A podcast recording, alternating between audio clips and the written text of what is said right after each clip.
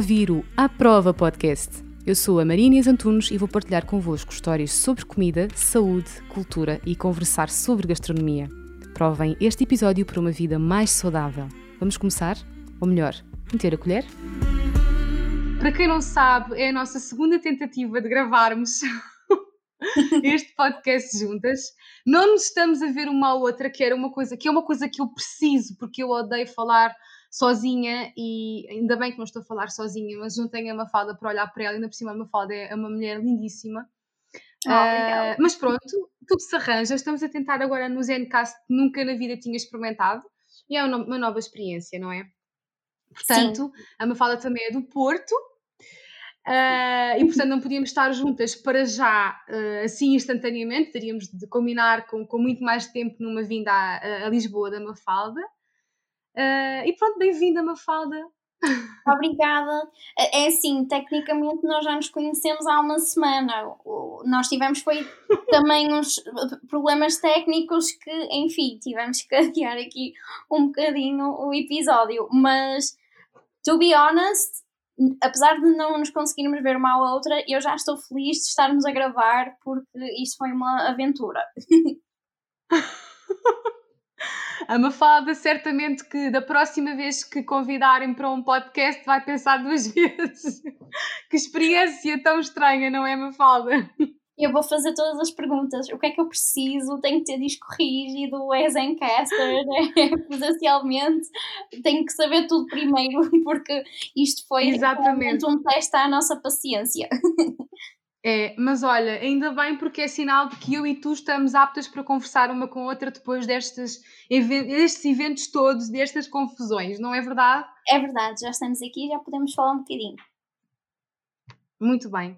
Então, Mafalda, olha, uma coisa que eu te queria perguntar e que eu na altura também te cheguei a perguntar uh, quando nos conhecemos uh, as duas uh, da primeira vez e que tu acabaste de me explicar, mas eu gostei tanto da explicação que depois quero voltar a perguntar sobre a diferença e o porquê de tu considerares-te uma lingerie blogger e não, não gostares ou não sentires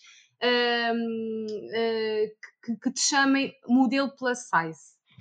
Sim, então, primeiro porque efetivamente eu, a minha aventura, entre aspas, no Instagram começou um bocadinho com a lingerie. Eu trabalhei como bra fitter na Dama de Copas uhum. entre 2014 hum, e 2015. Uh, ah, estive um ano quando estava a terminar a licenciatura e basicamente o que eu fazia era, era consultoria de lingerie. E uh, isso sempre foi uhum. uma coisa que me interessou muito, já desde quando eu era cliente da Dama de Copas. Acho que foi assim a primeira vez que eu senti que a indústria da moda estava a criar alguma coisa para me servir e não algo no qual eu tinha que me sentir obrigada a enfiar-me, percebes? Porque as coisas uhum. eram do meu tamanho e assentavam bem e eram confortáveis. Então esse gostinho pela, pela lingerie nasceu e eu comecei a falar sobre, hum, sobre sutiãs e sobre fitting no meu Instagram. E até hoje é realmente aquilo que, que mais me distingue uh, e que eu mais gosto de fazer. E apesar de tudo, uhum. eu também não me considero modelo porque eu faço trabalhos de moda pontualmente. Aliás, agora até estou a trabalhar como modelo de fitting, um, o que é muito uhum. interessante, é uma coisa com, completamente diferente, que é para ver como é que a roupa assenta num corpo como o meu mas eu não me sinto muito confortável quando dizem que eu sou modelo, uh, porque é, é uma coisa rara de eu fazer e realmente aquilo que eu gosto mesmo é de fazer blogging sobre lingerie. É, é a minha primeira e principal paixão. E, e opa, não tenho a estalica de, de modelo plus size, não é uma Ashley Graham, não é uma Tarlene, então fico um bocado desconfortável quando as pessoas dizem, ah, sim, é modelo. Eu, não, não, não, só faço assim uma coisinha de vez em quando. Então, mas se calhar essa coisinha de vez em quando. Eu acho que nós mulheres, ao contrário daquilo que se pensa na sociedade, uh, que é que nós gostamos de ter a conotação do ser modelo ou não ser modelo, nós não gostamos de nos colocar dentro da caixinha X ou Y, não é?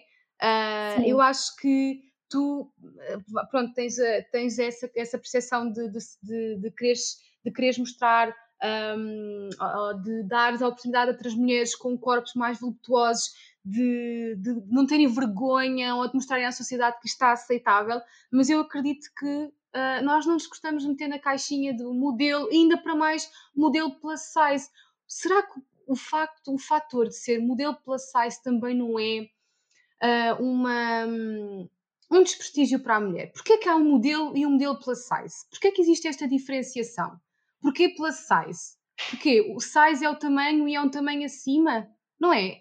Já pensaste nisso?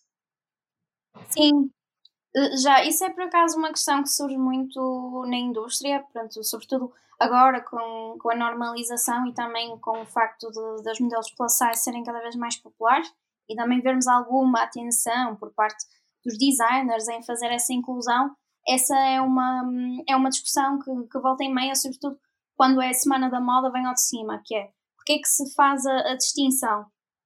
Pessoalmente, eu, eu tenho uma opinião muito específica sobre isso, mas há quem não concorde. Uh, toda a gente uhum. diz que, no fundo, deveriam ser só modelos. Uh, no entanto, eu acho que, que vale a pena fazer a distinção. Eu digo isto porque, é assim, sempre nos fizeram sentir diferentes e, e sempre foi diferente, ok? Sempre foi diferente um, ser uma mulher com um biótipo maior em comparação àquilo que é, que é visto como o ideal. Um, então, essa distinção para mim é importante.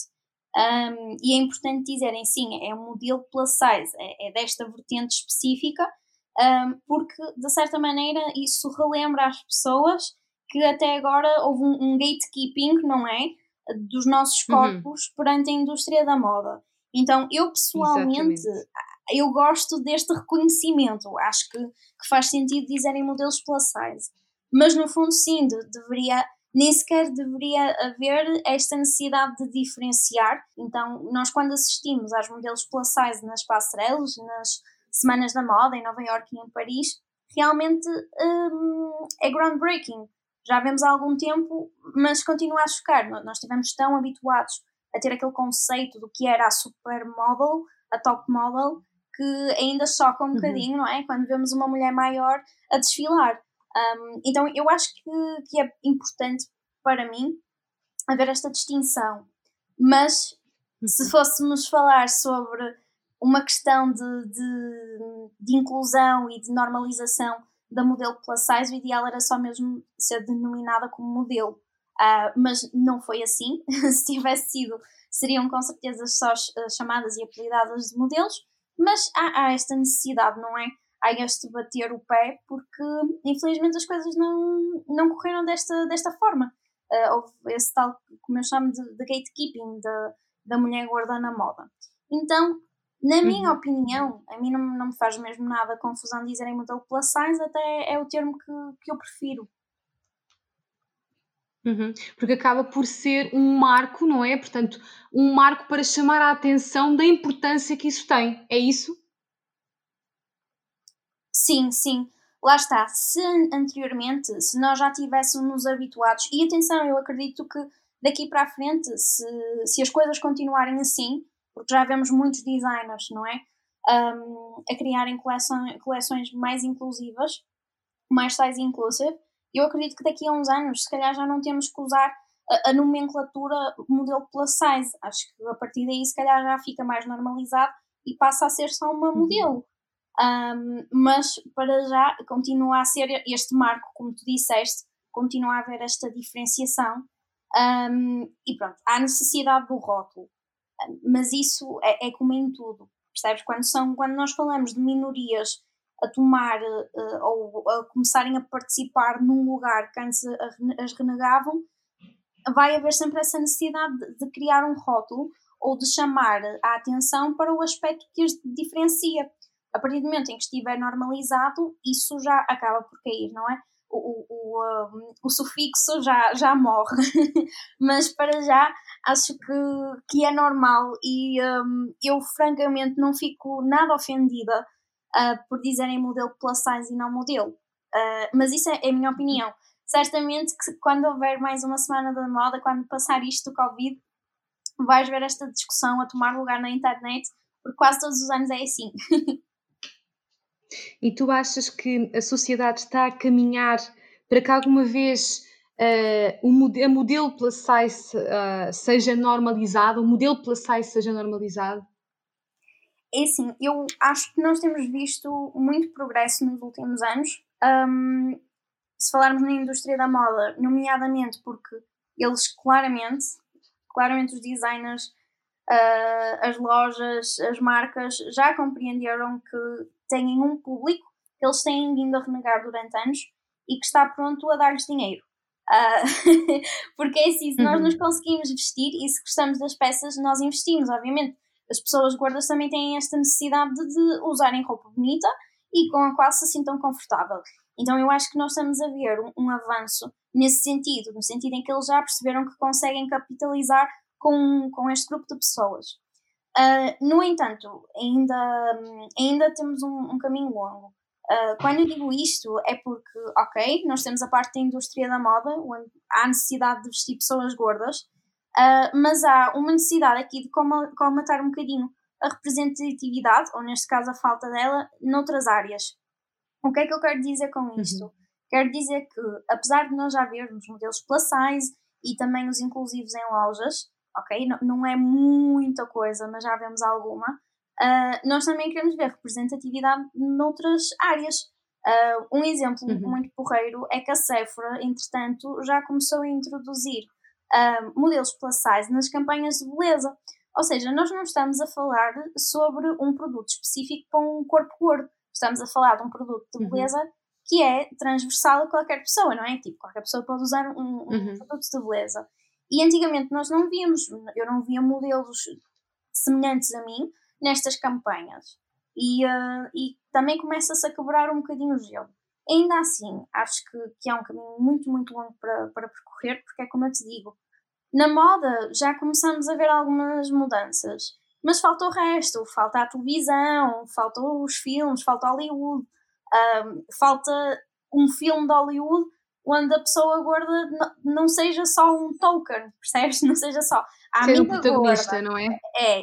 E, e, acima de tudo, uma coisa que, que eu noto é que eu gostava imenso de ver um filme com uma personagem gorda uh, onde basicamente as coisas não se resumissem e a própria personalidade da personagem não se resumisse a ela ser gorda, não é? Porque eu, enquanto uma falda, existo além do meu tamanho.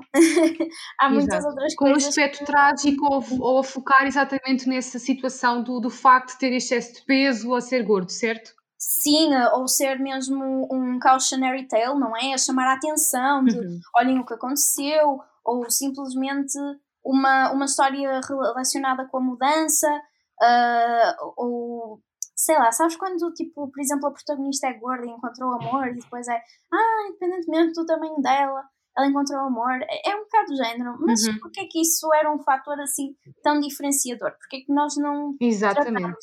a personagem gorda como uma outra personagem qualquer? Um, e, e sabes Como que... o facto de, de, ter excesso de peso ou de ser gorda não seja o, o principal que a fez realmente ter. Ah, ainda bem que ela teve sorte no amor, não é? Que pena que ela, se ela não conseguisse que isto acontecesse por, por facto de ser gorda, não é? Portanto, Exato. ser um fator completamente independente do resto da história, é isso estás a dizer. Claro, certo? e é muito redutor. Ou situações como, por exemplo, eu não sei se tu viste Friends, mas um, uhum. viste, lembras-te da Mónica Gorda? Ela em novinha era Sim. gorda. Uhum. Por exemplo, eu, uhum. eu volta e meia, quando eu tenho que relaxar, quando estou com ansiedade, eu meto um episódio de Friends a dar. Uh, e na quarentena uhum. revi The Office e estive a rever Friends mais uma vez.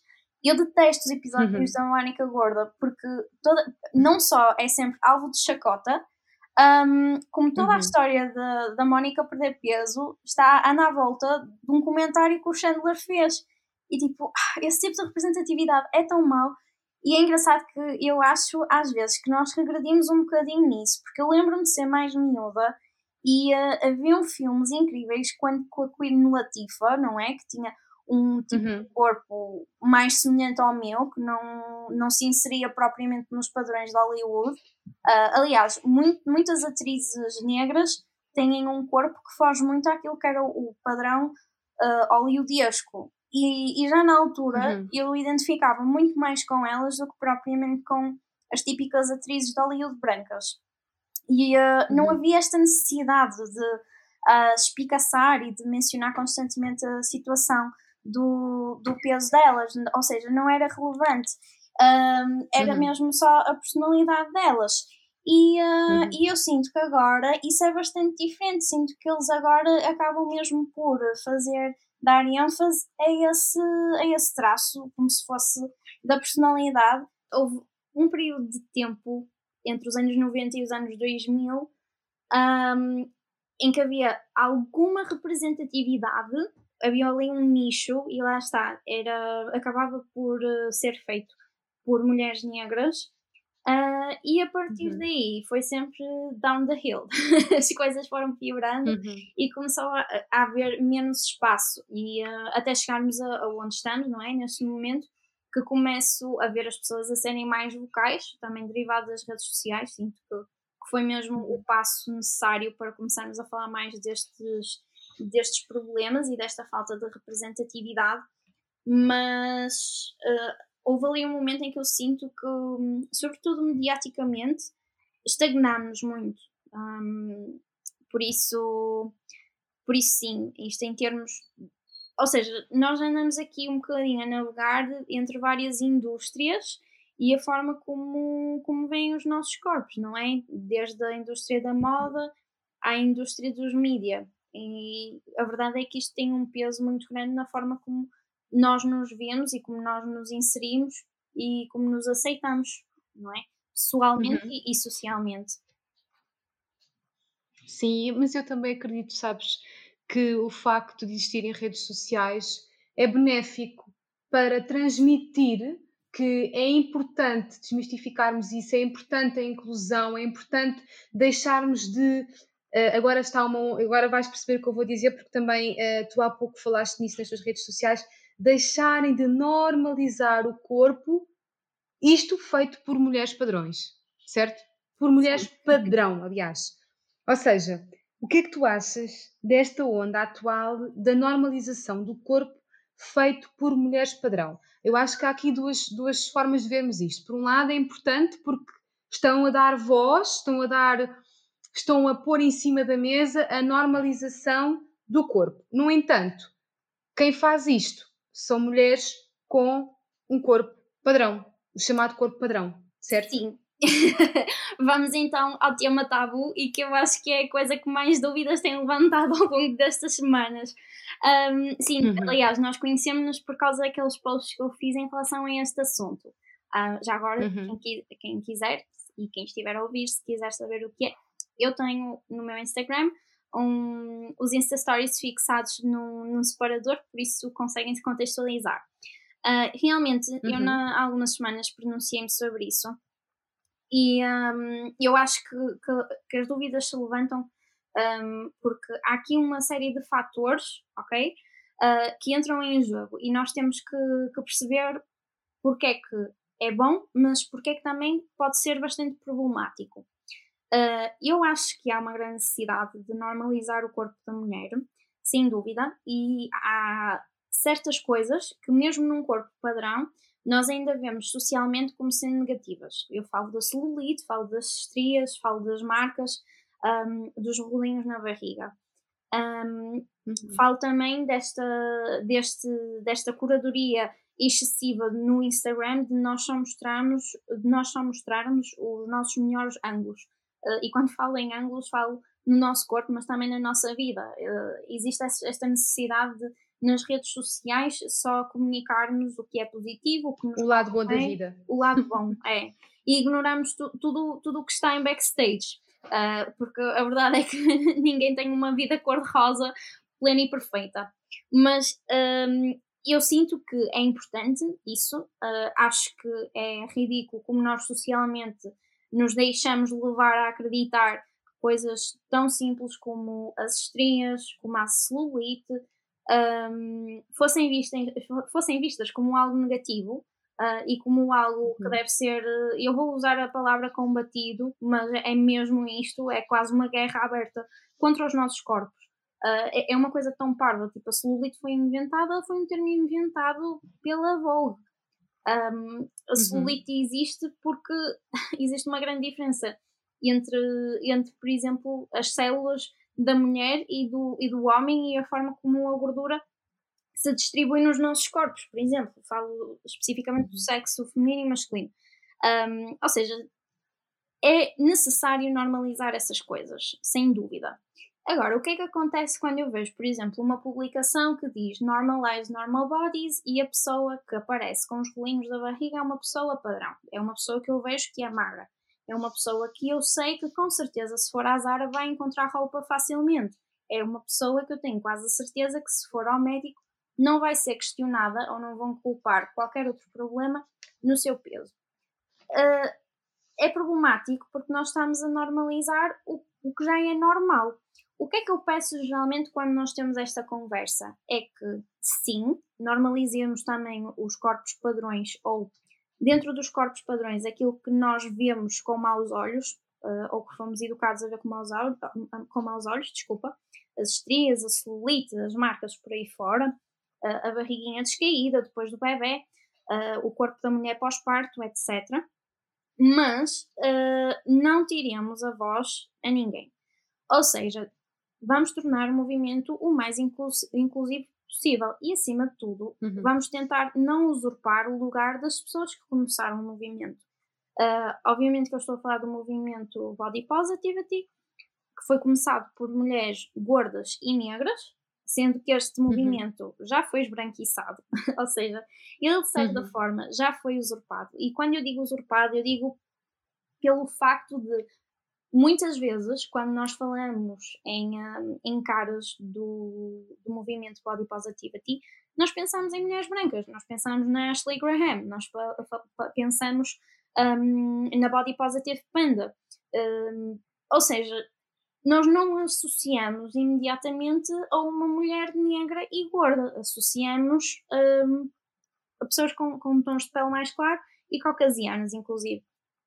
E o que está a acontecer neste momento é que estamos a fugir ainda mais ao que iniciou o movimento e estamos a prestar muito mais atenção a estas bloggers, a estas influencers que estão dentro do padrão ou que, apesar dos seus complexos e dos seus problemas com o corpo, conseguem disfarçar ou conseguem apresentar-se como magras, que é o caso da, da Birds Papaya. Já agora, eu adoro, porque ela uhum. assume que tem um privilégio. Ela diz: Eu tenho barriguinha de avental, porque tive filhos. Uh, isto é uma parte do meu corpo com a qual eu não me sinto confortável, que eu quero normalizar, porque muitas mulheres no pós-parto passam por isto mas eu sei que quando eu me visto, quando eu vou ao shopping, quando eu me sento a comer batatas fritas, ninguém me está a julgar. Eu sei que com facilidade arranjo roupa para mim. Eu sei que quando vou ao médico e me queixo de dores de costas, não culpam imediatamente o meu peso antes de fazerem algum exame físico para despistar outro problema. E é isso que nós pedimos. Sim, a Sara, a Sara só é identificada quando mostra a barriga. Ponto, não é? Sim, sim. Porque... A Sara da, da Birds Papaya, certo? Da Birds Papaya, sim. É, é o que ela diz. E eu, quando me visto, ela, ela, quando está vestida, ninguém diria, não é? Uh, uhum. Ou seja, inclusive é engraçado porque, no fundo, se tu fores a ver, ela acaba até por ter que se expor mais para falar deste assunto um, e para ele uhum. ser, uh, ser pertinente. E eu acho muito fixe a posição dela, porque lá está, ela assume esse privilégio. E é isso, no fundo, que nós queremos, porque ninguém, ninguém está a excluir ninguém do movimento. Mas há esta necessidade que as pessoas percebam que hum, o, o privilégio funciona por estratos. E eu, enquanto mulher gorda, apesar de tudo, sou privilegiada comparada a mulheres mais pesadas que eu. Uh, eu sou privilegiada também porque sou uma mulher gorda, mas branca, ok? Eu tenho mais privilégio que alguém com exatamente a mesma estrutura que eu, mas que seja negro.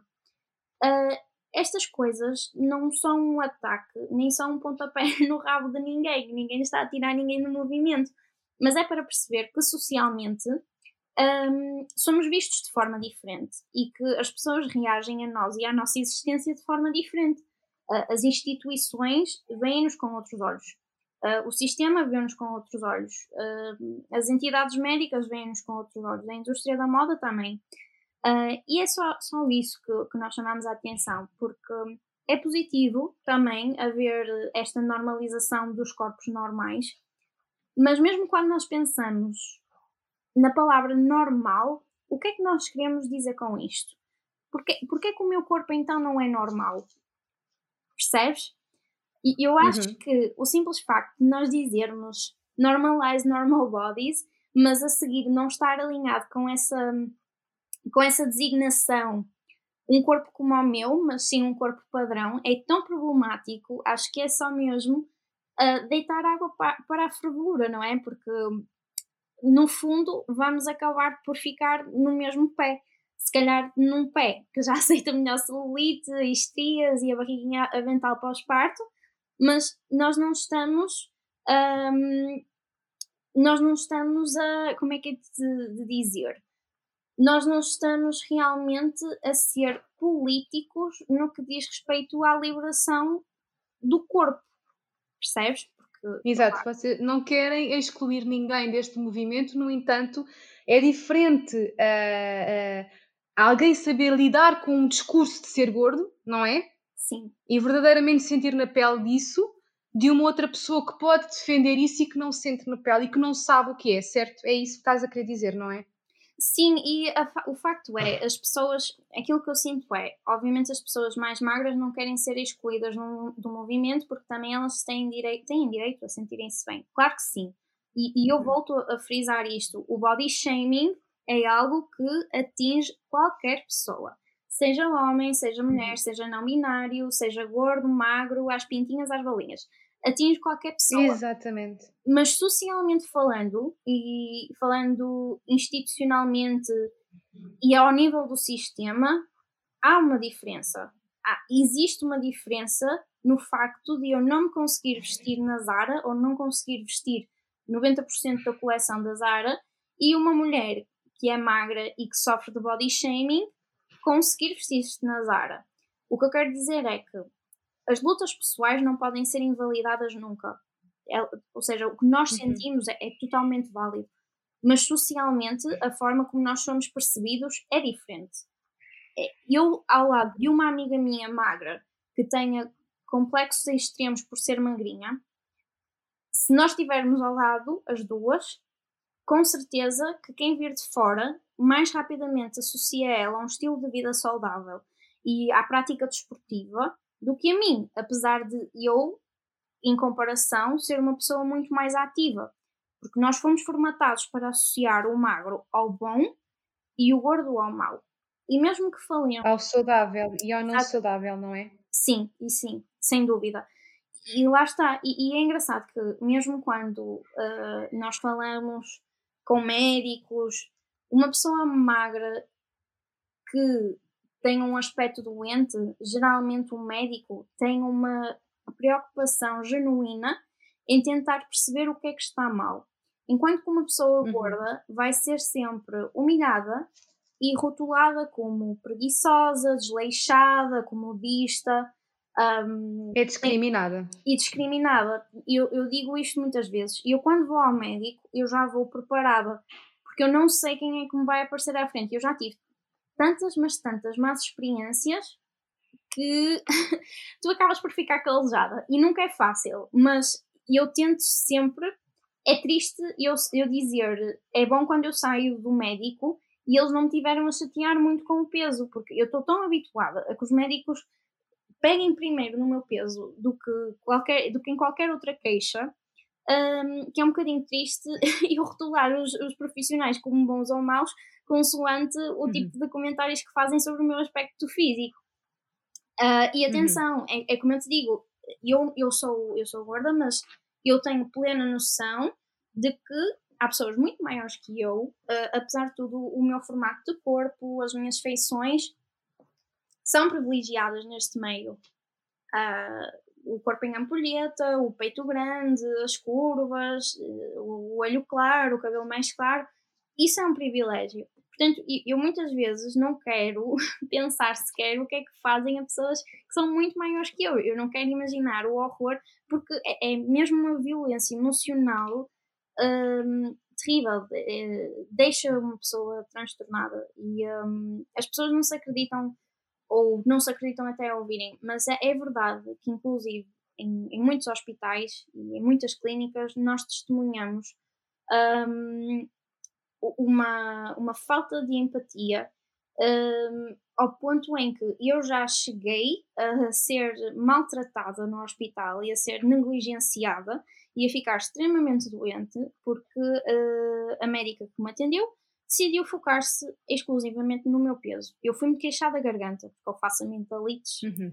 Meu Deus, eu, eu sou pró a fazer amigdalites. E a, culpa de, e a culpa de teres dores de garganta era de seres gorda? Ela nem disse isso, ela só ficou. Uh, isto foi já em 2016. Eu fui lá e eu disse que, que estava com bastantes dores de garganta e a senhora disse: Olha, mas você está muito gorda. E na altura, até foi quando eu comecei a fazer o tratamento para o hipotiroidismo, porque eu tinha sido diagnosticada uhum. há coisa de dois meses antes de ir a essa consulta. Um, a menina está muito gorda, está mesmo muito pesada, vamos pesar. Ou seja, em vez de me estar a avaliar, tendo em consideração as queixas que eu apresentava, a senhora pesou-me, mediu-me, uh, deu-me um discurso enorme sobre o quão pesada eu estava. Inclusive, eu interrompia e disse: Olha, eu fui diagnosticada recentemente com hipotiroidismo, portanto, estou a ser acompanhada por um endocrinologista. Não me parece que este seja o local nem a melhor situação para estarmos a discutir o meu peso.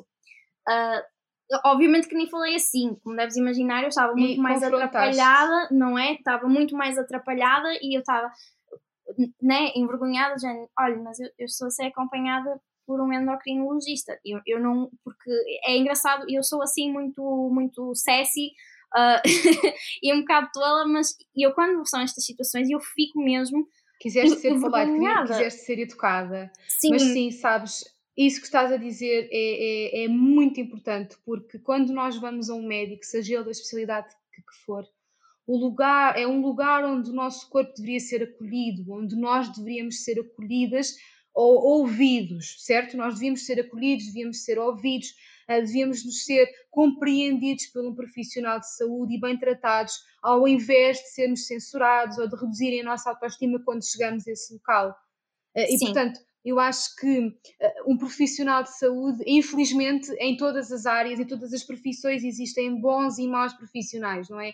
Não podemos dizer que são todos assim ou que nenhum é. Uh, mas na verdade eu acho que a formação, a educação e, e a forma como nós tratamos o paciente, é, ou doente ou cliente, como nós quisermos chamar, é fundamental, principalmente quando se trata da área da saúde. Porque se nós temos alguém que vem por um problema ter connosco e não temos na área da saúde, são raros os casos em que vêm ter connosco para continuarem saudáveis. Pode acontecer, mas são raros os casos grande parte das vezes é porque precisam de ajuda por algum fator, seja ele ah, muito grave ou pouco grave, mas é um local onde nós devemos ser acolhidos, devemos ser ouvidos, devemos ser tomados em consideração e não julgados ao ponto de pôr em causa a nossa autoestima, não é verdade? Sem dúvida, sem dúvida. É, é que uma pessoa já se sente tão exposta, eu acho que estar num consultório médico é uma é uma experiência que é sempre um bocadinho desconfortável, não é? Afinal de contas, estamos a expor um, um problema. E ser confrontado desta maneira, e ainda para mais, uh, por exemplo, médicas como, e médicos, como, é o caso, como foi o caso desta senhora, que realmente não quiseram saber da minha queixa, quiseram foi humilhar-me, e que isto resultou foi numa infecção respiratória, ok? Eu, eu piorei porque ela não, não me receitou antibiótico, uh, eu fiquei progressivamente doente, e, uh, e disto passou uma, uma infecção respiratória e ainda tive uma nevrita em cima, ou seja, eu entre novembro e fevereiro andei doente.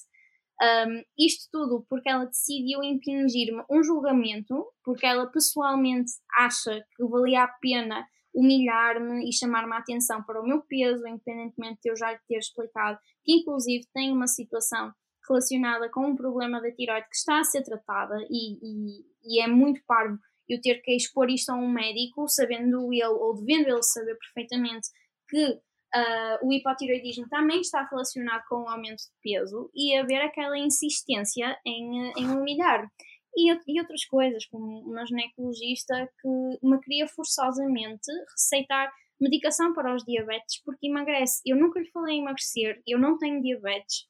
Uh, e depois, apesar de todas as pessoas esquecem-se que a medicina também é um serviço. O que é que acaba por acontecer? As pessoas ou apresentam queixa quando conseguem, ou ficam caladas, ou no meu caso, uhum. eu mudei de ginecologista porque eu não me ia estar a sujeitar todos os anos. Já me basta ir fazer um Papa Nicolau, que é a coisa menos agradável do mundo. Vamos admitir. Uhum. E depois, além disso, estar a levar com aquela conversa do ai, mas a menina era tão linda se emagrecesse. Mas porquê? Eu nem sequer falei nisso, eu nem sequer lhe demonstrei vontade em emagrecer, porque é porque é que inclusive me está a receitar uma medicação que só vai ter um, efeitos secundários gravíssimos a longo prazo, não é? Não, não são coisas sustentáveis. E é o que tu disses. Independentemente disso, e independentemente disso, uh, não foi esse o propósito para o qual tu foste, certo? Claro que não, eu fui ali minha senhora, só lhe quero mostrar o meu pipi e que me diga que está tudo bem. Portanto, não sei qual é a necessidade de estar a comentar o meu peso. E, e depois, é, é assim, e eu digo-te uma coisa, eu acho que as mulheres vão identificar muito com isto. Acho que hum, é muito chato, já de si, ir à ginecologista e ela começar a assumir logo que a pessoa quer ter filhos, porque por acaso eu quero, mas eu acho muito chato aquela conversa de ah, porque temos que pensar nos bebés, mas estar na ginecologista com 23 anos e a senhora estar a dizer que eu tenho que pensar no meu peso, por causa dos bebés, eu, eu estava só. não, não. eu não quero pensar São nos dois, bebés. Matou logo dois coelhos de uma cajadada. Olha, falou-te no peso e falou-te nos bebés. Logo, dois assuntos que não tinham nada de ser chamados para a consulta. Provavelmente, sabes, eu acho que a questão do peso pode ser, ser abordada se for uma ginecologista que nos acompanha há muito tempo e que porventura diz assim: como é que te estás a sentir com o teu corpo? Sentes-te confortável? Como é que estás a sentir com com, com a tua vida, está tudo bem, há alguma coisa que eu possa ajudar? E se tu realmente falares nesse assunto, eu acho que é importante abordar. Mas se tu não falares sobre esse assunto, há formas e formas de nós podermos abordar a pessoa em questão. E há formas de nós mostrarmos, porque às vezes pode acontecer um médico ter a necessidade de demonstrar alguma afetividade emocional com o paciente ou mostrar uhum. que está pronto a ajudar. E há formas e formas de falar, porque às vezes podem ser chocantes para quem está do outro lado, não é? Portanto, Sim. É, é, é, é, muito diferente nós perguntarmos como é que se sente, se precisa de ajuda, como é que está a sua relação com o corpo, uh, se há alguma coisa em que pode intervir, do que dizer assim, ah, então já pensaste, uh, eras tão bonita se emagrecesses, ou ficavas ainda mais bonita se emagrecesses, e olha, não te esqueças que daqui a uns anos vais querer engravidar e nessa altura vais precisar de emagrecer, não é? Sim, claro, sem dúvida. E há formas e formas de falar. É a mesma coisa como, por exemplo, eu perguntar se uh, a pessoa X tem uma apetência para, para comer mais doce ou mais salgados, uhum. quando vem à minha consulta, eu perguntar: você é goloso? Ah, deve gostar muito de comer docinhos, não é? Exatamente. São coisas completamente diferentes. A, São, a forma como nós abordamos é sem dúvida diferente. Nós podemos abordar esse tema, eu acho que poderá ser abordado se houver confiança do médico para o cliente, ainda para mais se for um médico de família, uhum. mas a uhum. forma como nós abordamos essa situação é que difere o, o, o sermos uh, profissionais de saúde, uh, com, com o nome, de, ser, de haver uma gordofobia médica, que é chamada gordofobia médica, certo? Uma discriminação sim. médica para é, o paciente é, que está à nossa frente. É a denominação correta. E, sem dúvida, eu acho que falta muita empatia e, e, tu estás a dar esse exemplo. Por exemplo, a minha atual ginecologista, que eu adoro, do coração, aliás, ainda no outro dia dei o nome dela à Catarina do meu outro, porque eles têm uma lista de ginecologistas de confiança em todo o país. Um, ela faz uma coisa que a outra ginecologista não fazia. Primeiro, ela pede as minhas análises, ok? Ela vê as minhas análises de uma ponta à outra e deixa-me à vontade para colocar perguntas. E faz exatamente isso que tu acabaste de dizer: como é que eu me sinto, se me tenho sentido bem, se tenho tido alguma oscilação de peso, porque efetivamente o peso pode ser também um fator uh, que dê indicação de que algo está mal, não é? Quer nós engordemos muito, quer nós percamos peso, não é?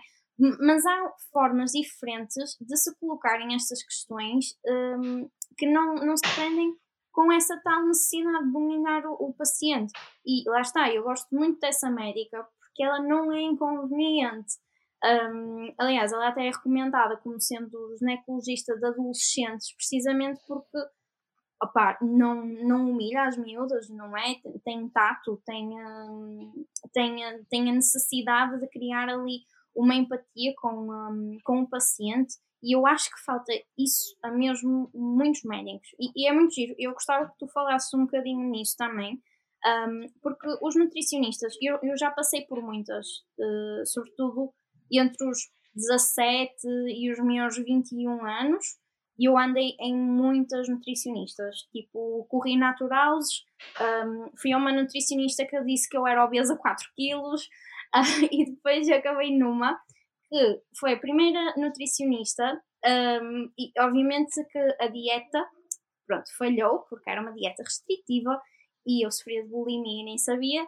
Então, aquilo foi, uhum. obviamente, por água abaixo, porque eu restringia-me e, e, a dieta em si não era, não era, não era o, o que uma pessoa devia comer normalmente. Mas eu achei muito interessante porque ela foi a primeira nutricionista que um, falou comigo sobre como é que eu me sentia, como é que os meus pais se sentiam em relação ao meu peso, uh, quando é que eu me comecei uhum. a sentir diferente, uh, o que é que eu sentia por ser gorda, o que é que eu achava que ia sentir se emagrecesse, quando é que as pessoas deixaram de achar giro a eu ser um bebê gordinho. E eu acho que isso foi assim um marco para mim, porque foi a primeira vez que eu fui a uma nutricionista e ela não se limitou a dizer você está gorda e você vai ter que comer isto e vai ter que fechar a boca. Pelo uhum. menos senti ali uma diferenciação em, termo, em termos comportamentais por parte do profissional de saúde que eu não estava habituada e acho que é uma área uh, que existe tanta sensibilidade por parte do profissional de saúde, não é? Que fico um bocadinho chocada por ver que, que às vezes um, os nutricionistas motivam portanto, a pessoa que, que procura emagrecer uh, através da humilhação. Até porque muita gente precisa até é de, de reeducação alimentar, que no meu caso uhum. aconteceu com essa nutricionista, e quando eu falo em reeducação alimentar, um, eu falo porque, imagina, eu tinha medo de comer feijão, eu tinha medo de comer pão, eu tinha medo de uhum. hidratos de carbono, não é? Eu, eu já estava habituada a um, tantas restrições e, e, também tive restrições com essa médica. Um, e, e efetivamente também, também acabei por fazer uh, e ter opções muito, muito pouco saudáveis, mas foi a primeira que hum, não chegou até mim através do medo. E, e eu gostava de saber uhum. se, tu, se tu notas isso, se tu tens pacientes que chegam até ti assustados e melindrados e completamente uhum. humilhados uhum. e se depois sentem a diferença no, no tratamento que, que tu lhes dás. Uh, acontece de tudo, uh, Mafalda. Acontecem, acontece virem de várias formas. Algumas, algumas vezes acontece entrarem e dizerem que estão bem com o seu próprio corpo, estão confortáveis sem eu sequer perguntar nada. A primeira abordagem é, uhum. é eu estou confortável com o meu próprio corpo. Um, a nível estético, eu só me preocupo à saúde porque nas minhas análises eu isto, isto, isto, uhum. isto, isto, e eu sei que isto poderá vir, vir a ser um problema. E eu acredito que é preciso ter tato, ou seja, é preciso nós nutricionistas sermos muito maleáveis com a pessoa que nós temos à nossa frente. Há, há, há, clientes que gostam que nós sejamos polícias. Não estou a falar não tanto na questão do emagrecimento de pessoas com excesso de peso, mas só, mas mais aquelas pessoas padrão que precisam de perder uns quilinhos ou que querem perder uns quilinhos, não é que precisem, querem perder uns quilinhos. Quando nós estamos a falar de pessoas com excesso de peso e principalmente uma coisa muito interessante, Mafalda, é que quando nós trabalhamos com crianças, nós temos de ter mesmo muito cuidado com aquilo que nós falamos, da forma como nós falamos e abordamos a, a situação. Porque aquela criança, quando vem ter connosco, uh, que estamos a falar, por exemplo, no caso da obesidade infantil, uhum. uh, vem ter connosco porque, de que forma, como é que a mãe uh, informou aquela criança que ia ter comigo? Quem sou eu? Eu vou falar do quê? Eu sou a nutricionista ou sou aquela pessoa que vai fazer emagrecer porque ele está gordo? Não é? É diferente. Eu vou falar de comida e de alimentos, que é uma coisa gira, ou vou fazer uma dieta para ele emagrecer porque está gordo? São coisas completamente diferentes e que logo desde criança, hum, uh, portanto, tendo, tendo crianças como, como clientes, é preciso termos tato, é preciso termos um vocabulário completamente diferente. Quando nos vêm ter, connosco, quando vêm ter connosco uh, pessoas com excesso de peso ou obesidade, a abordagem tem de ser completamente diferente. Temos de entender o que é que não se sentem confortável, uh, de que forma é que, é, qual é que é a sua relação com o corpo, quais é que são os seus objetivos, o porquê uhum. de estar a acontecer aquilo. Muitas vezes, quando vêm ter connosco com obesidade, já estão a ser acompanhados como psicólogo, que é fundamental, porque nós, como nutricionistas, por mais formações que tenhamos uh, de, de, coaching, estou a dar um exemplo porque existem formações de coaching para nutricionista, uhum. ou de, de, por mais sensíveis que nós sejamos a este assunto, esse, nós não temos uma formação que um psicólogo tem para abordar uh, a, a parte da relação de uma pessoa com o seu próprio corpo, independentemente de ser para engordar ou para emagrecer, não é? Porque também existem casos de, de, de pessoas que sentem vergonha do seu corpo Sim. e medo de exposição quando têm muito pouco peso ou com o peso muito baixo uh, do, do, peso do IMC considerado um IMC saudável ou normal, uh, de acordo com as tabelas, não é?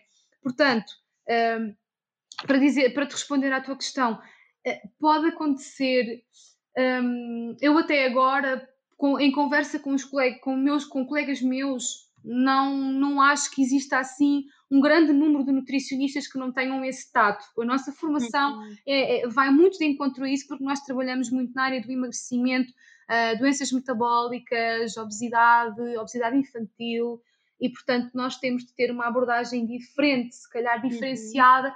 que outro profissional de saúde que não está virado para esse tema.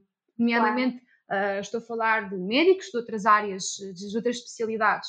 Portanto, a área da nutrição é uma área muito focada e já por si só grande parte dos nutricionistas têm esse cuidado. Agora, como tu dizes, lá está, se calhar apanhaste um, dois, três, quatro ou cinco que não foram, tiveram a abordagem correta, não te fizeram clique e não sentiste empatia suficiente e não só empatia, não te sentiste confortável para uh, uh, te motivares a ir para o teu objetivo, seja ele qual for. E esse é o principal, é encontrares alguém que te acompanhe na tua jornada, no teu objetivo e que consiga te motivar e te dar estratégias e ferramentas para tu chegares lá. Uhum. E não é um nutricionista que te vai fazer emagrecer, és tu que vais chegar lá, és tu que vais ter a vitória. E isso é muito importante. É, eu acho que é a partir daí que nós conseguimos uh, o maior sucesso é dar esse crédito a quem nós temos à nossa frente para que seja ele uh, a tomar a consciência que é ele que vai ter a vitória, não é? Nem o comprimido A, nem o, o drenante B, nem o nutricionista Exato. C. É aquela pessoa que está a ter esse sucesso, não somos nós. Claro.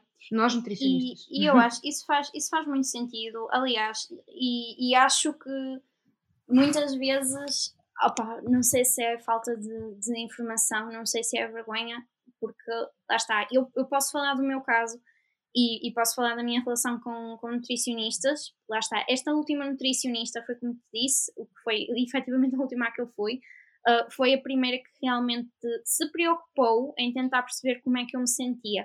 Ainda assim, fazia falta o apoio psicológico, até porque eu tenho quase a certeza que se já tivesse a ser acompanhada, teria logo sabido e teriam sido logo informados de que eu estava a sofrer de bulimia e já há muito tempo, que acho que, que efetivamente fez.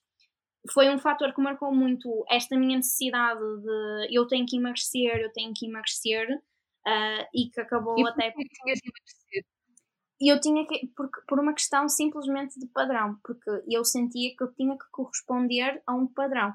Para tu teres noção, a primeira vez que eu fiquei chocada com uma conversa sobre nutrição e peso e, e que fiquei, ok, eu nunca ouvi isto. Foi precisamente quando me diagnosticaram com o hipotiroidismo, porque eu fiz todos os exames possíveis e imaginários. Na altura, a minha tiroide, inclusive, uh, estava a apresentar uma inflamação e uma rugosidade esquisita. Pensou-se que também teria Hashimoto e, e, e, fui bastante acompanhada pelo, pelo endocrinologista. Tivemos uma série de consultas um, até passarem-me a, a, medicação. E ele virou-se para mim e disse-me assim: uh, se quiseres emagrecer, se quiseres ser acompanhada por um nutricionista, uh, eu posso te dar meia dúzia de nomes em quais eu confio, mas eu quero que tu tenhas noção de que tu vais estar a perder peso por motivos estéticos foi a primeira vez que um médico se virou para mim e me disse: Tu estás a fazer isto por uma questão de aparência, porque tirando isso, não havia nada uh, que, me obrigou, que me obrigasse a, a, perder peso.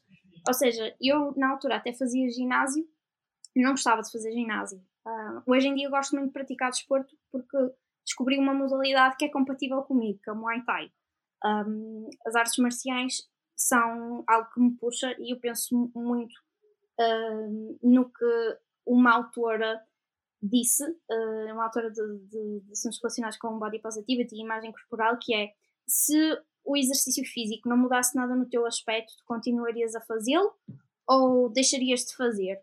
E é engraçado porque eu penso muito nisso. Quando eu andava no ginásio. Qual é a tua resposta?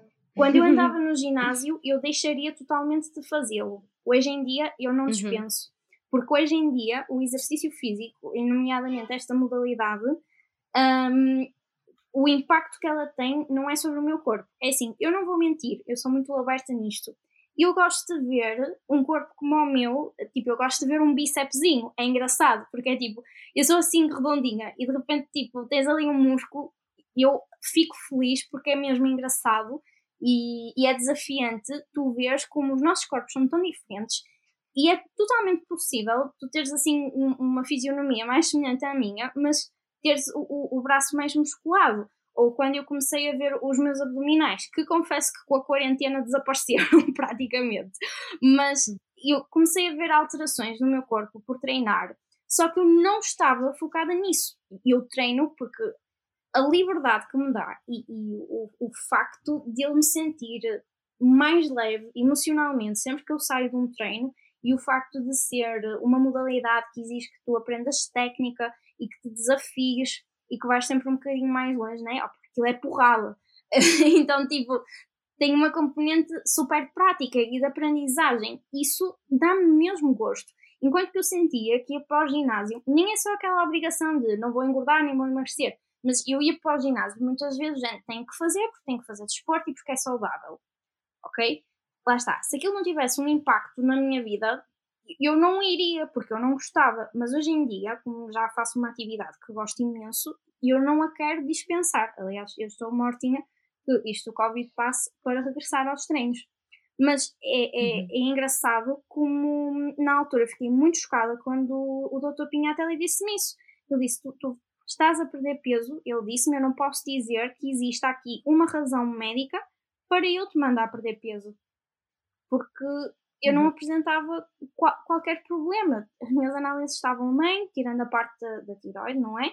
Ele efetivamente disse: mantém-te ativa, porque opa, no, hipo, no hipotiroidismo uma pessoa tem mesmo que, que, estar ativa, porque ajuda com as dores musculares, ajuda com a questão do cansaço, um, uhum. ajuda o metabolismo, né? porque a nossa tiroide, enfim, ela está só chau Laura, não quero fazer mais nada e, um, e fiquei, fiquei bastante chocada na altura, porque lá está o meu contacto com, com as pessoas geralmente, não só eu chegava ao consultório e dizia tenho que emagrecer, e muitas vezes não estavam ao trabalho de perceber porquê, um, como não, não estava habituada um, a confrontar isso. E é engraçado porque eu lembro-me de estar muito menos pesada, tipo, mas falo uma diferença de 15 quilos, e eu tinha colesterol na altura. Eu lembro de fazer análises uhum. e eu tinha, os meus níveis de colesterol estavam um bocadinho elevados.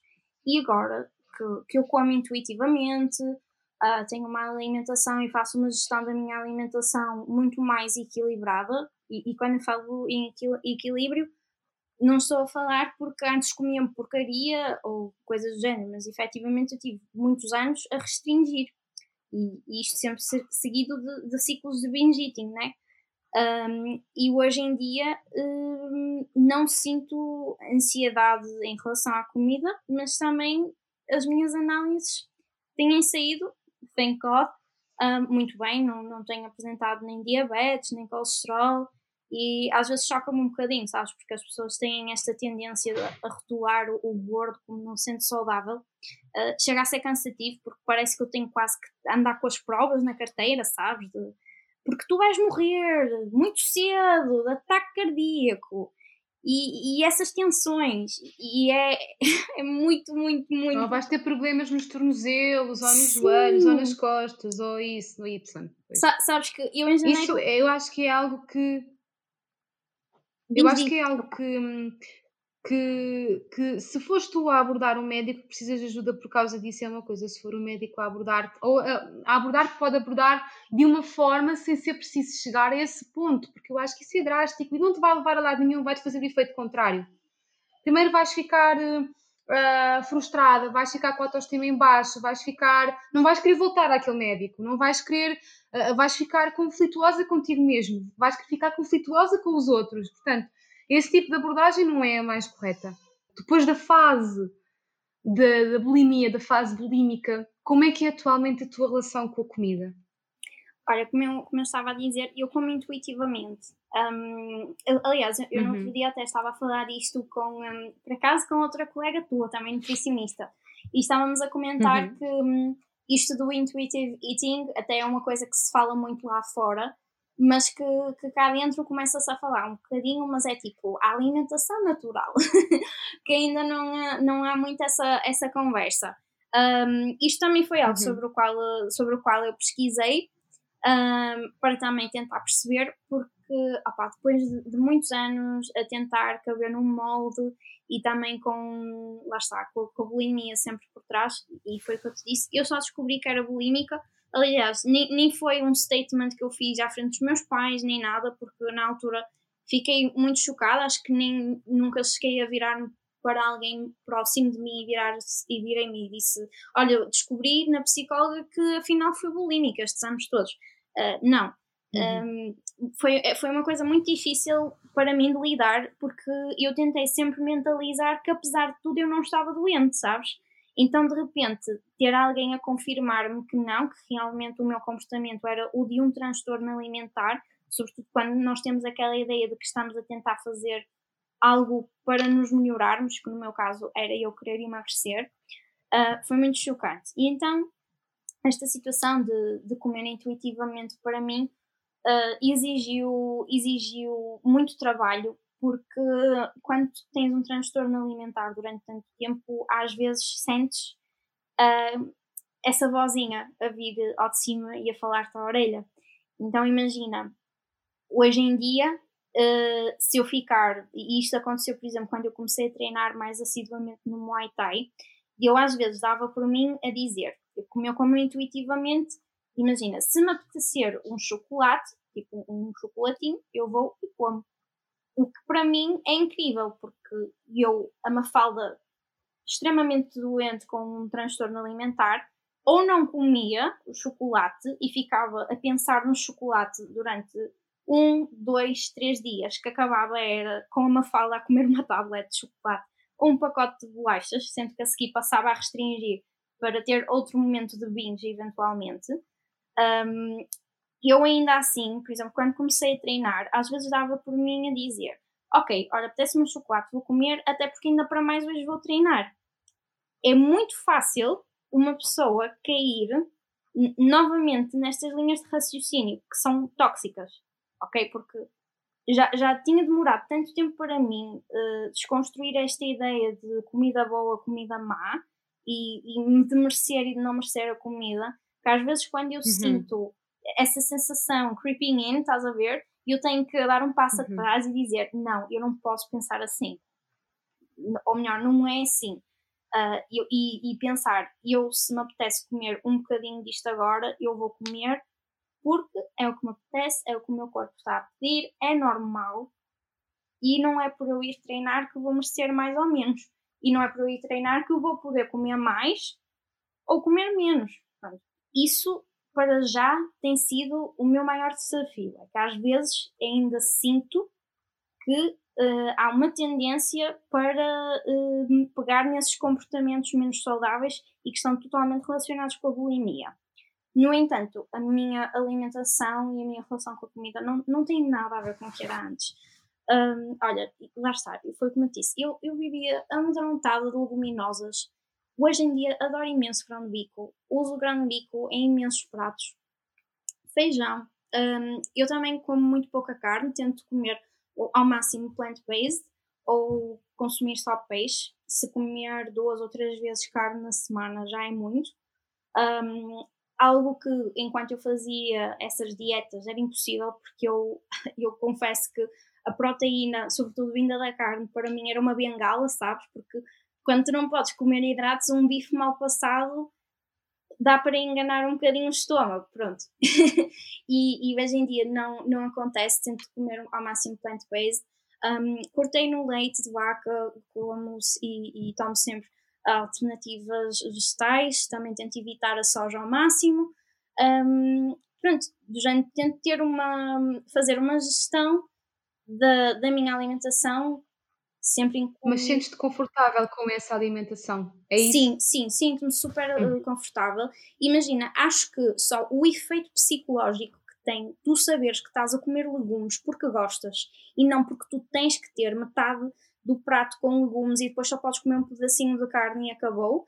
Acho que só essa ideia de que não estás a ser obrigada a comer aquilo que tem logo um impacto muito grande. Mas atenção, eu falo disto no sentido em que, lá está, eu não ia a nutricionistas para fazer reeducação alimentar, eu ia a nutricionistas porque eu, eu tinha aquele objetivo, não é? De que tinha que emagrecer, porque tinha que emagrecer, porque só assim é que me ia sentir bem e porque só assim é que ia gostar de mim. Uh, e, e, acabava por ser isso que também uh, me prejudicava e que acabava por me autossabotar. Então, hoje em dia, eu sinto-me muito mais confortável, tenho muito menos cravings, um, no sentido em que, ainda no outro dia, uh, e já comentei isto com, com várias pessoas, no outro dia fui ao supermercado e eu gosto imenso de doces, é tipo, eu, eu adoro doces. Se tu me dissesses do género agora és Deus e tens que escolher se nós vamos comer para sempre salgados ou para sempre doces, eu escolheria doces. É, é tipo aquilo que eu gosto realmente. Mas no outro dia fui comprar, uh, fui ao, ao, Lidl, porque é o sítio com as melhores frutas e legumes, e tinham a semana americana com aqueles marshmallows assar. E eu, olha que giro, tipo, como às vezes assamos cenas no barbecue, ou uns pimentos, ou ou umas tirinhas de carne, vou comprar porque até podemos assar tipo depois de um dia na piscina ou assim. E comprei. E eu tenho-os ali há para aí três semanas. Já os abrimos para provar, mas eles continuam ali. E eu ainda no outro dia dei por mim a pensar e até comentei: se fosse eu de há uns anos, sendo que esse eu também era muito, muito mais magro, uh, precisamente por causa das dietas e também porque eu acabei sempre, e eu, todos os meus períodos de restrição acabaram em aumento de peso sendo que eu há já uns 3 anos, 3, 4 anos, que tenho sempre, estou sempre dentro do mesmo peso. Às vezes tenho algumas oscilações pequenitas, mas estou sempre dentro do mesmo peso. Mas eu há uns anos. Isso é importante. É, Isso é eu, é importante dizer. Eu há uns anos, se eu tivesse aqueles marshmallows e se fosse na altura das minhas dietas e das restrições e do pico da bulimia, aquilo tinha durado um dia. Eu tenho a certeza absoluta que eu tinha tido um momento de binge e que aquilo tinha desaparecido. Ou seja, como eu como intuitivamente e como eu não crio proibições, eu não tenho a tendência a comer em demasia, nem em consumir coisas que hum, opa, são mais calóricas ou têm mais açúcar em demasia, percebes? Consigo fazer essa gestão. Eu nem digo controle, porque lá está, esta palavra tem uma conotação negativa, é, é essa gestão. Uh, isto de comer intuitivamente acho que permite-me fazer escolhas muito mais saudáveis e, acima de tudo, elimina a culpa. Porque hoje em dia eu percebo que é normal eu às vezes querer comer pizza. Obviamente não vou comer pizza todos os dias, porque isso não faz sentido nenhum, mas é normal. Mas vai-te apetecer várias vezes. Exatamente. É normal eu ir jantar com os meus amigos e comer o que me apetece. Agora, para mim, não é normal, é o que eu fazia antes, que era ia jantar com os meus amigos e toda a gente comia uma refeição deliciosa e eu ficava do género, ah, vou tentar comer a coisa menos calórica. Nem é, vou tentar comer o que me apetece, é, eu não posso comer, eu tenho que escolher o, o que tem menos calorias, ou tenho que pedir sempre metade da porção porque, porque não posso. Essa privação... E em muitas pessoas, em muitas pessoas isso acontece sempre Mafalda, Sim. em muita gente essa, essa privação de eu não posso ou não mereço fazer isto ou se eu fizer vai-me acontecer aquilo outro e que, faz, querendo fazê-lo, não é? Uh, ou não vou fazer porque tenho receio de engordar um quilo e amanhã estar mais gorda. Eu não estou a falar em, em, em, pessoas que têm o objetivo de emagrecer e que estão focadas e não querem fazer isso. É diferente de não querer fazer isso todos os dias, de, de fazer isso só de vez em quando, quando vamos ter uma festa Uh, e isso é importante acontecer, porque isso faz parte da nossa vida, não é? É quase como claro. seja um, um, momento de respiração. Mas isso faz sentido também se nos sentimos confortáveis a fazê-lo e não nos sentimos culpabilizados a fazê-lo. Isso é um trabalho muito psicológico, e, mas complicado de fazer em muitas pessoas. É, é um trabalho complicado de fazer. É, é, é muito complicado. E, e, esta a parte do psicológico mexe tanto connosco.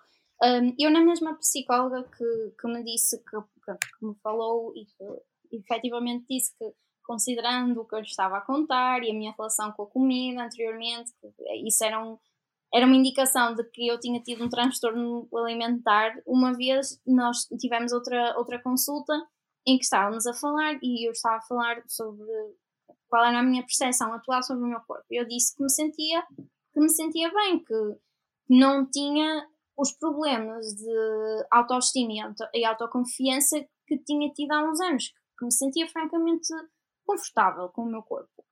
E depois acrescentei, mas ainda não consigo muito bem comer em público.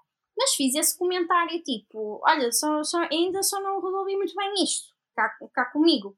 Bem, nós tivemos mais de uma hora a falar sobre isto, porque eu, eu achava que aquilo não era um, um fator importante, mas meu mas Deus, se calhar era. a desconstrução que houve ali e uhum. realmente eu perceber que eu sentia uma ansiedade tremenda da, situação e do contexto comer em público, nomeadamente sozinha, porque lá está, eu tinha aquilo intrínseco em mim que se eu estivesse sozinha a comer um doce, as pessoas iam olhar para mim e pensar: oh, olha a gorda, tipo, claro que ela é uma badochinha.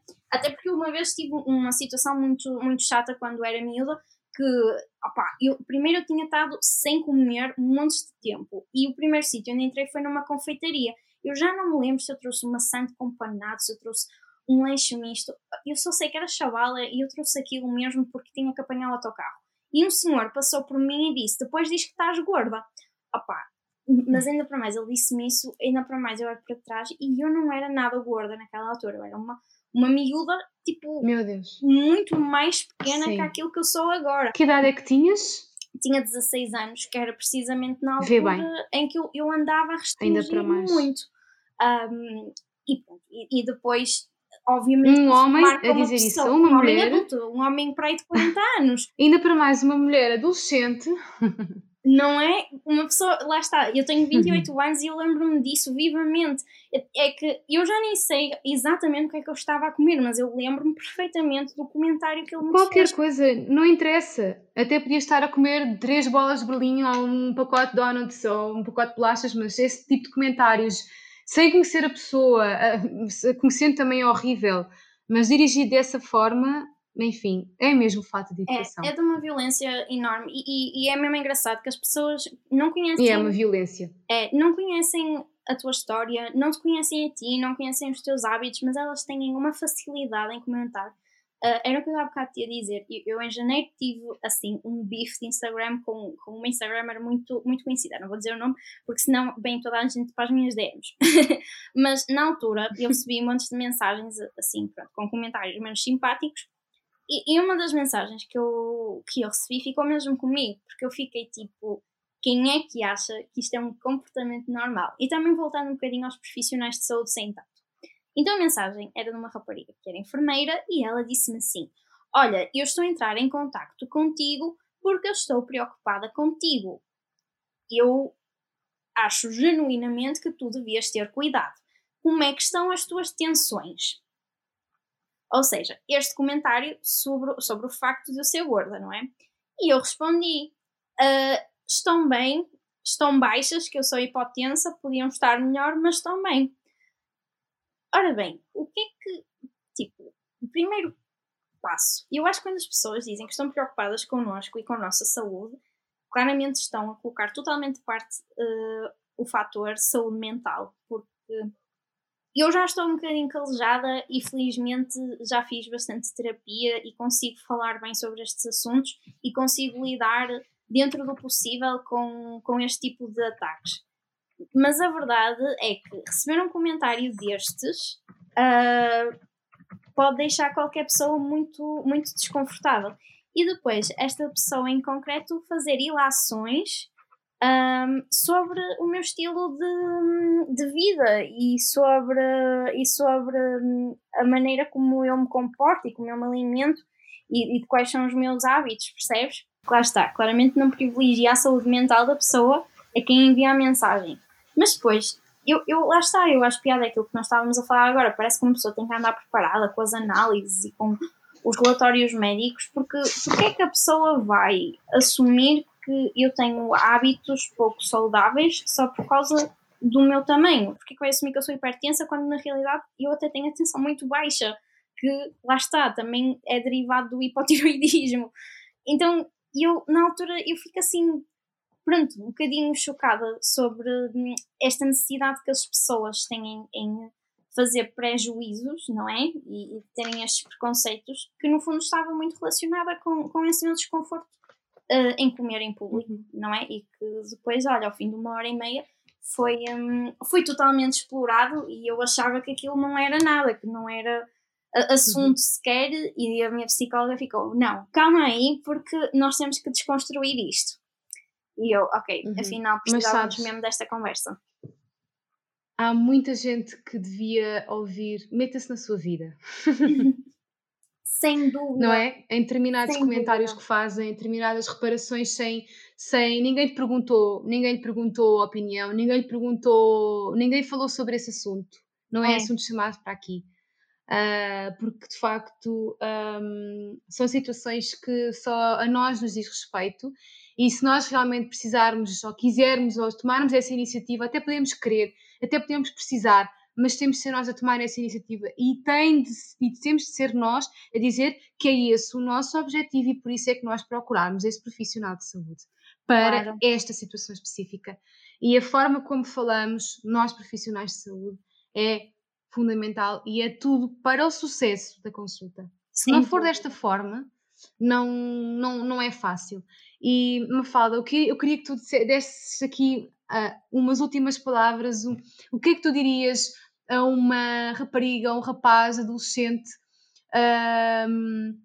relativamente à sua relação com o corpo, para se sentir mais confortável, sobre a alimentação, que palavras é que tu irias dizer uh, se fosse outra vez a Mafalda com 16 anos que ouviu esse senhor a dizer uh, essas, essa frase tão feia?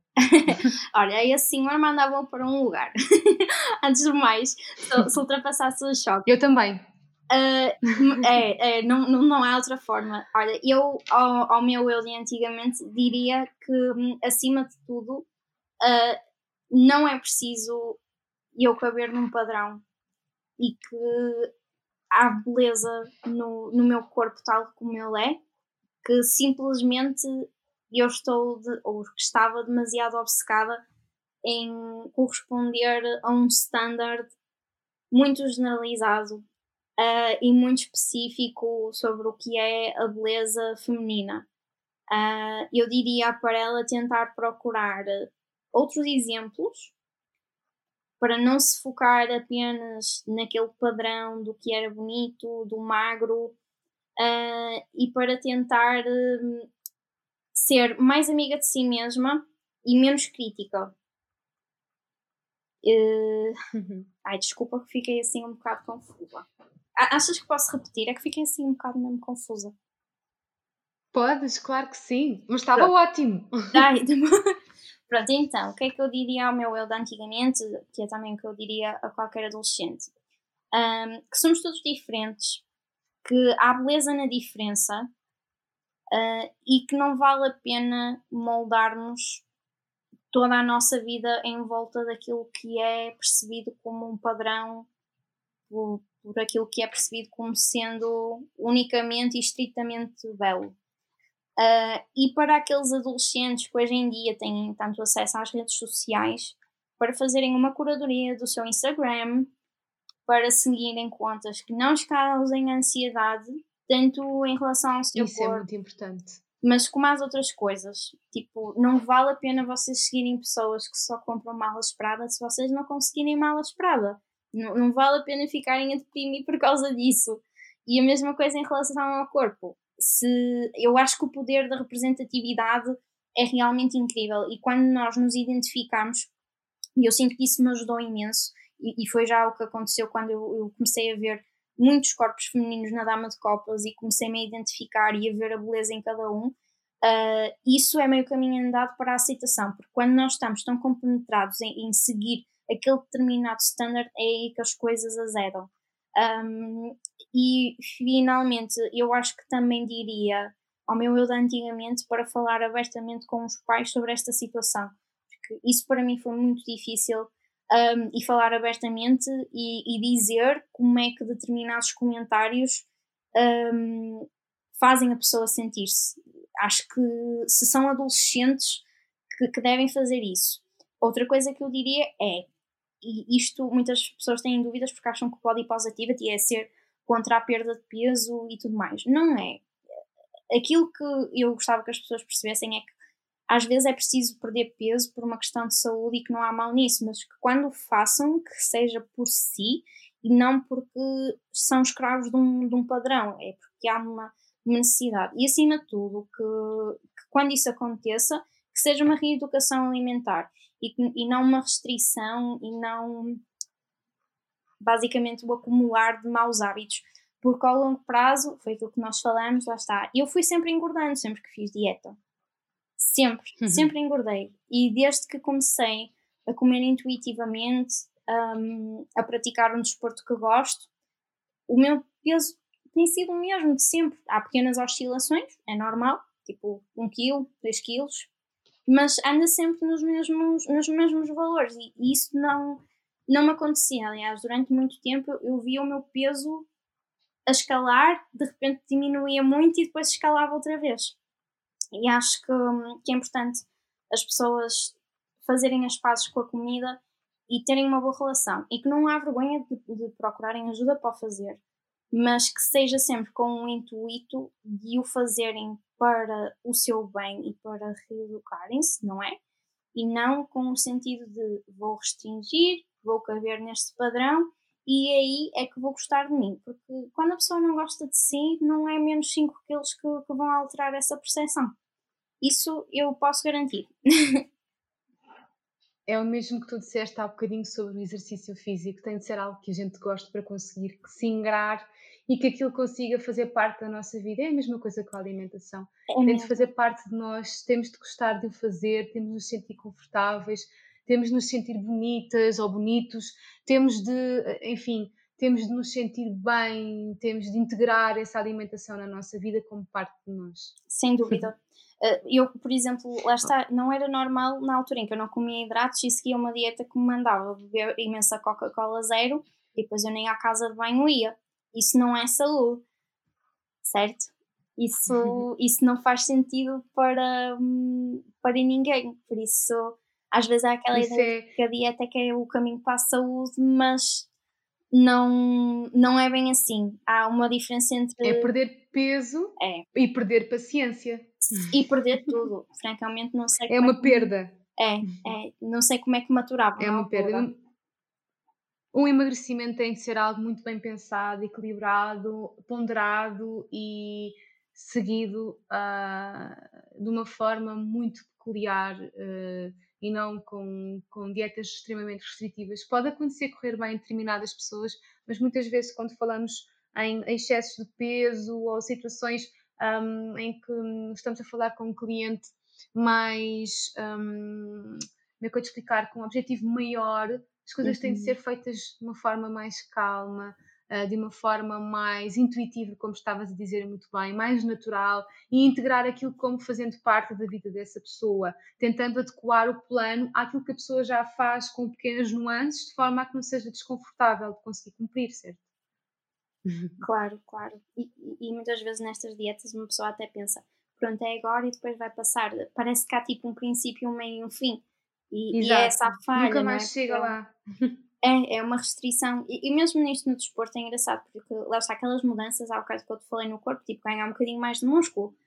Um, e demorei quase um ano a, a, ver, por exemplo, a diferença nos braços. Só que, como não é o meu objetivo, nem como é a minha prioridade, não é? Eu, eu estou lá porque é uma atividade que me faz sentir super bem, uh, mentalmente, fisicamente, uh, melhorou os meus reflexos, a minha agilidade, uh, estou muito mais flexível e eu nunca reparei até um dia em que olhei ao espelho e ah, olha, isto está aqui, nunca esteve antes. Tipo, fixe, acho que é porreiro alguém assim com a minha fisionomia até ter um bícepsinho, mas tipo, não perder a cabeça em relação a isso. Mas alguém que esteja a treinar só para ver isso, rapidamente vai ficar frustrado, porque só tem aquilo em específico na cabeça e vai estar focado até ver isso e muitas vezes as coisas demoram o seu tempo.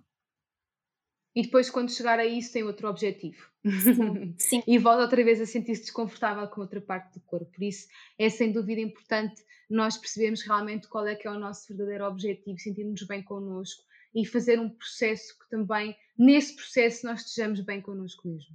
Sem dúvida. Olha, gostei muito da oh, nossa conversa. Gosto tanto de falar contigo, eu ficava aqui mais uma hora e meia a conversar contigo. Ai, mas olha, temos ouvintes exigentes que dizem. Somos duas, portanto, nós, nós temos de voltar a conversar uh, com toda a certeza, até mesmo sobre o mesmo tema, uh, porque hum, eu espero que exista realmente uma evolução positiva na sociedade quanto a este tema. Eu acho que uh, pessoas como tu um, uh, estão a, a, pôr em cima da mesa temas muito importantes e muito pertinentes para a sociedade, para as crianças que, que, que não tarda são adolescentes e adultos e que, e que, vão estar nesta sociedade e que precisam realmente que isto mude. Determinadas formas de nós vemos uh, os padrões de beleza e, e o, o, verdadeiro padrão da beleza. Sem dúvida. Obrigada, Mafalda. Obrigada e eu adorei